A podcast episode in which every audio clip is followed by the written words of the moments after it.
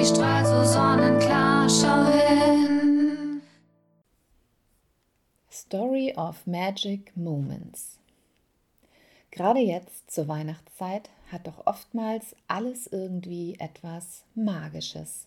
Ein Glanz liegt über den Häusern, der Himmel verfärbt sich in wunderschönen Farben, wenn die Engel backen. Kerzenschein und Kaminfeuer, all das gibt der etwas ungemütlicheren Jahreszeit den Zauber, den es braucht, um auch diese einfach schön zu finden. Als Kind passieren zu dieser Zeit so viele unerklärliche Dinge. Es ist aufregend und die Vorfreude sorgt dafür, dass du immer voller Energie bist. Aber wie ist das als Erwachsener? Wie ist es bei dir? Hast du noch Magic Moments? Ich hatte einige in meinem Leben. Wirklich unfassbare Erlebnisse. Natürlich können es auch kleine Dinge sein, aber ich teile mal einen meiner großen Magic Moments mit dir, der ebenfalls in der Weihnachtszeit stattgefunden hat.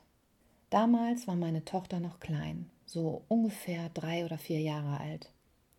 Ich arbeitete Vollzeit in einer Zahnarztpraxis, hatte eine schöne kleine Wohnung und versuchte alles bestmöglich unter einen Hut zu bekommen. Nun stand Weihnachten vor der Tür und wir verbrachten die Tage bei meinen Eltern. Als ich einmal zwischendurch nach Hause fuhr, schaute ich auch in meinen Briefkasten. Und siehe da, ich hatte Weihnachtspost. Allerdings ohne Absender.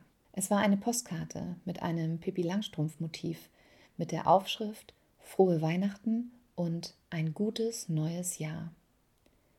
Dazu ein Reisegutschein im Wert von ganzen 500 Euro.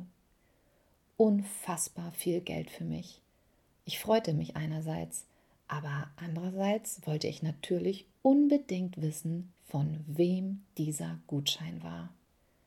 Ich meine, wer bitte verschenkt einfach so, völlig uneigennützig 500 Euro? Die Skeptikerin in mir schlug Alarm. Trotz großem Bemühen meinerseits konnte ich nicht herausfinden, wer der edle Spender bzw. gegebenenfalls auch die edle Spenderin war. Ins Reisebüro konnte ich über die Weihnachtsfeiertage natürlich auch nicht. Also hieß es abwarten. Sobald die Geschäfte wieder geöffnet hatten, fuhr ich zum Reisebüro, in der Hoffnung, nun endlich zu erfahren, wer mir dieses Geschenk gemacht hatte. Da ich selber mal eine Ausbildung in diesem Reisebüro begonnen hatte, wusste ich nämlich, dass es eine Liste gibt, in die die Gutscheinkäufer eingetragen werden. Ich fuchs ich. Nur leider war der Schenker offensichtlich ebenfalls ein Fuchs. In der Liste, die mir gezeigt wurde, stand Käufer möchte anonym bleiben. Erst fand ich es doch irgendwie etwas gruselig. Aber da der Gutschein ortsunabhängig war, bestand auch keine Gefahr darin, dass mich am Urlaubsort irgendwer überraschungsmäßig erwarten würde. Man weiß ja nie, aber das konnte ich ausschließen. Also sparte ich noch etwas und packte noch einmal 500 Euro drauf und bin mit meiner Tochter weggeflogen, Sowas wäre sonst gar nicht drin gewesen. Da war also irgendwer, der mich offensichtlich kannte und nicht nur das, er sah mich offenbar wirklich, konnte erkennen, dass ich sehr gut eine Auszeit gebrauchen konnte.